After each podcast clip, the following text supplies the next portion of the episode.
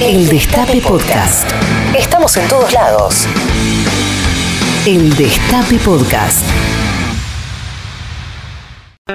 Muy bien amigos, seguimos 14-14, eh, hoy un día especial, primero de marzo, apertura de sesiones ordinarias del Congreso. Allí estuvo el presidente de la Nación, acompañado por Cristina y por Massa, eh, en un discurso que duró dos horas y que recorrió varios puntos de la gestión que vamos a desarrollar ahora Mati Colombati. ¿Cómo lo viste? ¿Qué sensaciones? Bueno, varios puntos, eh, por supuesto los obvios, vacuna, eh, deuda, desarrollo, justicia, inflación, digamos los ejes del discurso de Alberto Fernández y de la posible recuperación económica, el desarrollo económico eh, fue, una parte importante también del discurso.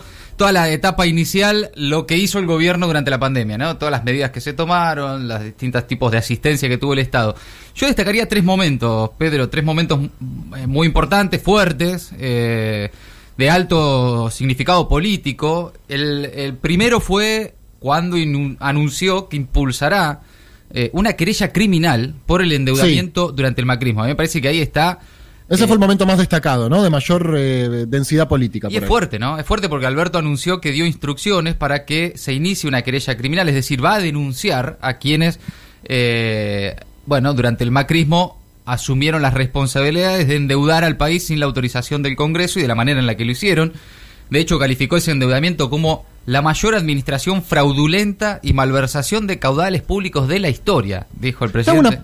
Tengo una pregunta, no quiero ponerme macrista, pero ¿no es un poco judicializar eh, acciones de gobierno, como dijimos nosotros que era, eh, por ejemplo, la causa de dólar futuro? ¿O tiene diferencias? Lo pregunto de verdad, eh, no a modo de chicana, sino para tratar de entender. Yo en realidad la crítica que le haría a eso es, bueno, vos podés denunciarlo, pero al mismo tiempo también estás arreglando con el fondo cómo devolver esa guita, ¿no? si hay que hacer una crítica, te la haría más por izquierda que por derecha en ese sentido. si la deuda es fraudulenta, significa un desfalco, significa la posible comisión de un delito, endeudar de esa manera a la Argentina, ¿qué haces negociando entonces con el fondo para devolver esa plata? Pasa, Mati, que no, negociar con el fondo no es una opción. No, claro, por supuesto, pero también te lo puede decir un, eh, digamos, me pongo al lado de un macrista, eh, diga, mirá, eh, si es ilegal, ¿qué haces pagándola? Eh, mirá, si callate, macrista, callate la boca. si soy macrista me mandas a callar. No, está claro. Pero eh, no, pero el significado político eh, es realmente fuerte, ¿no? Porque eh, está hablando Alberto Fernández de, denunciar penalmente, de iniciar una querella criminal desde el Estado contra los endeudadores macristas. Es, es, realmente importante también hacer responsable en la volteada lo que hizo Alberto Fernández al propio Fondo Monetario Internacional de financiar la campaña política de Macri, bueno, todo el el, el, contexto ¿no? en el que se hace este anuncio, la negociación, mientras tanto, con el Fondo Monetario Internacional por el préstamo más grande de la historia del organismo y resaltó ahí la... Bueno, que la inquietud parece ser también del fondo. ¿Por qué? Porque el propio fondo, a través de sus oficinas descentralizadas, está iniciando investigaciones sobre las características de este préstamo otorgado a la Argentina en 2018 a pedido de Macri y de nadie más. Es decir, eh, no pasó por ningún lado. No hubo ni aval del Banco Central, ni aval, ni documentos del Ministerio de Economía, no hubo, no pasó por el Congreso. Es decir, fue una decisión absolutamente unilateral por parte del propio Ejecutivo, del gobierno de Macri, de, endeudar por, por ese monto a la Argentina y de volver a meternos en el Fondo Monetario Internacional. Eh, creo que eso es uno de los momentos más destacados, Pedro, y, y era uno...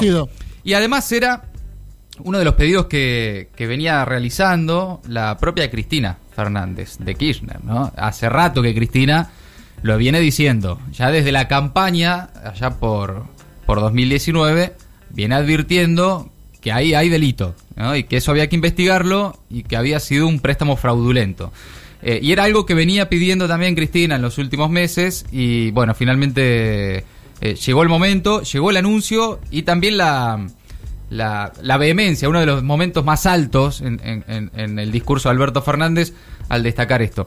Te diría que otro punto importante también por, por la relevancia que va a tener en los próximos meses y porque va en línea también un poco con algunos pedidos que se le venían realizando desde adentro eh, al gobierno es que Alberto anunció que va a enviar un proyecto al Congreso para desdolarizar las tarifas de los servicios públicos, que fue una promesa de campaña, Pedro, si se acuerdan y dijo, llegó el momento de ordenar el sistema tarifario, dijo que los subsidios del Estado tienen que amparar a los que menos tienen, entonces va a, encarar el gobierno a través de este proyecto con aumentos de tarifas, pero diferenciales. Es decir, los que no puedan, los que estén en no estén en condiciones de soportar aumentos, mucha gente en la Argentina, eh, no van a tener o no deberían tener aumentos en los servicios públicos. Y reveló que, bueno, que en los próximos meses eh, se va a enviar un, un proyecto, un proyecto de ley para desdolarizar las tarifas de los servicios públicos y que la pesadilla de tener que decidir entre pagar o comer o la incertidumbre de no saber cuánto va a venir de luz, de no saber cuánto va a venir de gas, ha llegado a su fin, dijo Alberto Fernández, que enviará este proyecto que declara la emergencia de servicios públicos eh, y también la, la posibilidad de regularlos para desdolarizarlos definitivamente y adecuarlos a una economía en pesos. Ese, es un tema que genera muchísimas más rispideces al interior del gobierno, ¿no? Porque cuando hablamos de la responsabilidad de la gestión anterior con el endeudamiento indiscriminado, digamos, y a, la penuria económica que sometió a la Argentina, hay bastante unanimidad en el frente de todos. Ahora, cuando se trata de discutir cuál debería ser el cuadro tarifario, entiendo, me parece, eh, hay diferencias un poco más pronunciadas, ¿verdad? Sí, claro, es uno de los, de los aspectos que generan que generan diferencias, que generan algún encontronazo incluso, eh, pero en lo que coinciden en definitiva es en que hay un sector muy importante de la sociedad que luego de los aumentos extraordinarios que sufrimos todos durante el macrismo no pueden seguir pagando eh, por encima de sus posibilidades los servicios públicos. En eso hay coincidencia, el tema es cómo y quién se hace cargo de, de subsidiar a esos sectores. Vos tenés algún sector Caso Martín Guzmán, que mientras negocia con el fondo, mientras trata de ajustar los números y que todo cierre, necesita también descomprimir lo que es para, para el gobierno nacional, mientras negocia con el fondo, el famoso déficit fiscal. Es decir, bueno, eh, el Estado necesita también eh, recuperar recursos y en parte ahí en los subsidios hay una parte eh, importante de esos recursos. Y por otro lado tenés los que, claro, están diciendo, mira, todo bien, no es momento de tarifazos, no es momento de aumentos, o no por lo menos para todos igual. Y creo que ahí en esa diferenciación eh, puede estar la estrategia. Y en definitiva en desdolarizar, ¿no? que es, eh, fue el gran negocio que obtuvieron eh, las empresas, las energéticas de estos servicios públicos durante el macrismo, con nada menos una decisión en aquel momento de Aranguren, que casualmente venía de Shell, ¿no? Y se hace cargo del Ministerio de Energía y dolariza las tarifas. Una bueno, coincidencia increíble fue. Sí, de pedo. Fue una cosa así que, uff, mirá. Eh, Terrible. Me toca venir de Shell. Me toca venir de Shell. Yo, sabes que de mil amores, si no, de mil amores no. Le pido mil Era una casualidad que uno decía, pero loco, justo, qué casualidad, ¿no? Y ellos decían, viste vos una cosa. Qué loco, sí, loquísimo, la verdad que lo decís. Che, es verdad, es loco esto, ¿eh? ¿No es cierto? Porque justo viene de Shell. Loco, sí, y bueno, qué sé yo, Argentina. sí, tal cual, tal cual. Bueno, eh, tercer punto importante, creo que al que le dedicó Alberto Fernández un espacio importante de su discurso y, varios anuncios, eh, fue todo lo referido al Poder Judicial, ¿no? Volvió a pedir por el avance del proyecto de, de reforma judicial.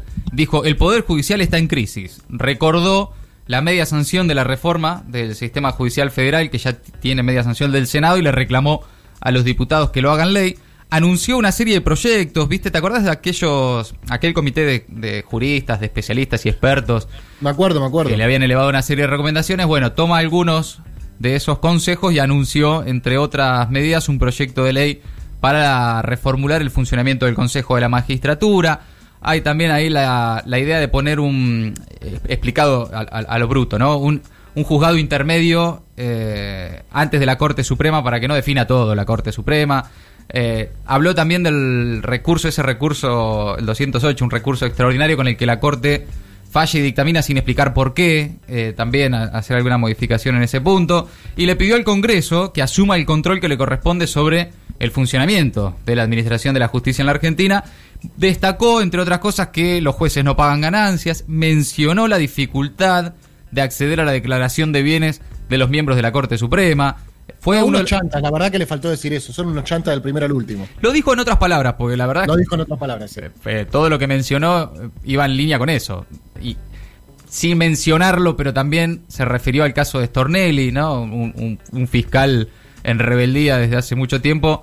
Eh, y, se, y, en definitiva, parte también de, eso, fue, un momento fuerte, cuando dijo gordo de Citururú. yo la verdad me... Ah, yo esa parte no la escuché. justo se cortó acá esa parte. Ah, me, pareció, me pareció muy sorpresivo realmente ver al presidente que en un momento se sacó los anteojos, miró fijo a cámara y, dijo, gordo, decí tururú. Ah, mirá vos, yo justo esa. Decí tururú, gordo, ah, decí tururú. Mirá, capaz que fui al baño justo ahí, pero no, no lo tenía. Sacado, Alberto, sacado estaba. No, muy fuerte eso. Sí, terrible, terrible. Bueno, diría que esos son los tres, los tres puntos más destacados eh, por la relevancia que, va a tener en, los próximos meses, ¿no? Por un lado, impulsar una querella criminal por el endeudamiento durante el macrismo. Por el otro lado pisar los servicios y desdolarizarlos y de qué manera se readecúan a, esta situación y por el otro lado la situación general en, todas sus formas posibles y sus complejidades mientras la Corte Suprema lo, miraba por Zoom volvió a pedir por el avance de la reforma judicial.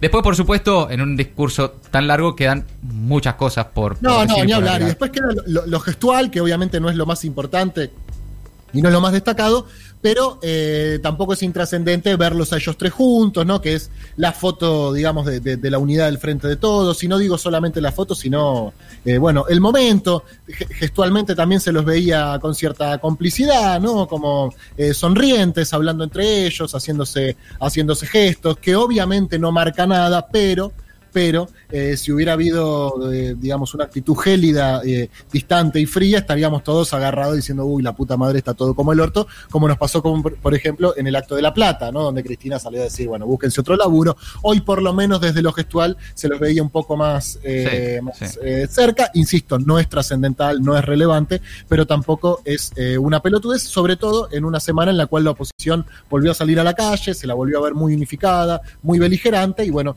no está de más recordar que nosotros somos eh, eso, que bueno, que hay, hay, hay eh, espacios que convergen al frente de todos y que por lo menos hoy se los vio bastante unidos. Así es, Pedro. ¿Estamos bien entonces? ¿Perfecto? ¿Todo bárbaro? Básicamente en síntesis todo bien. Eh, sí, sí. En síntesis todo bien. Estamos mal, pero vamos bien. Estamos mal, pero vamos bien. Así cerramos. Gracias, Mati Colombati. Por favor. Reviví los mejores momentos de la radio. El Destape Podcast.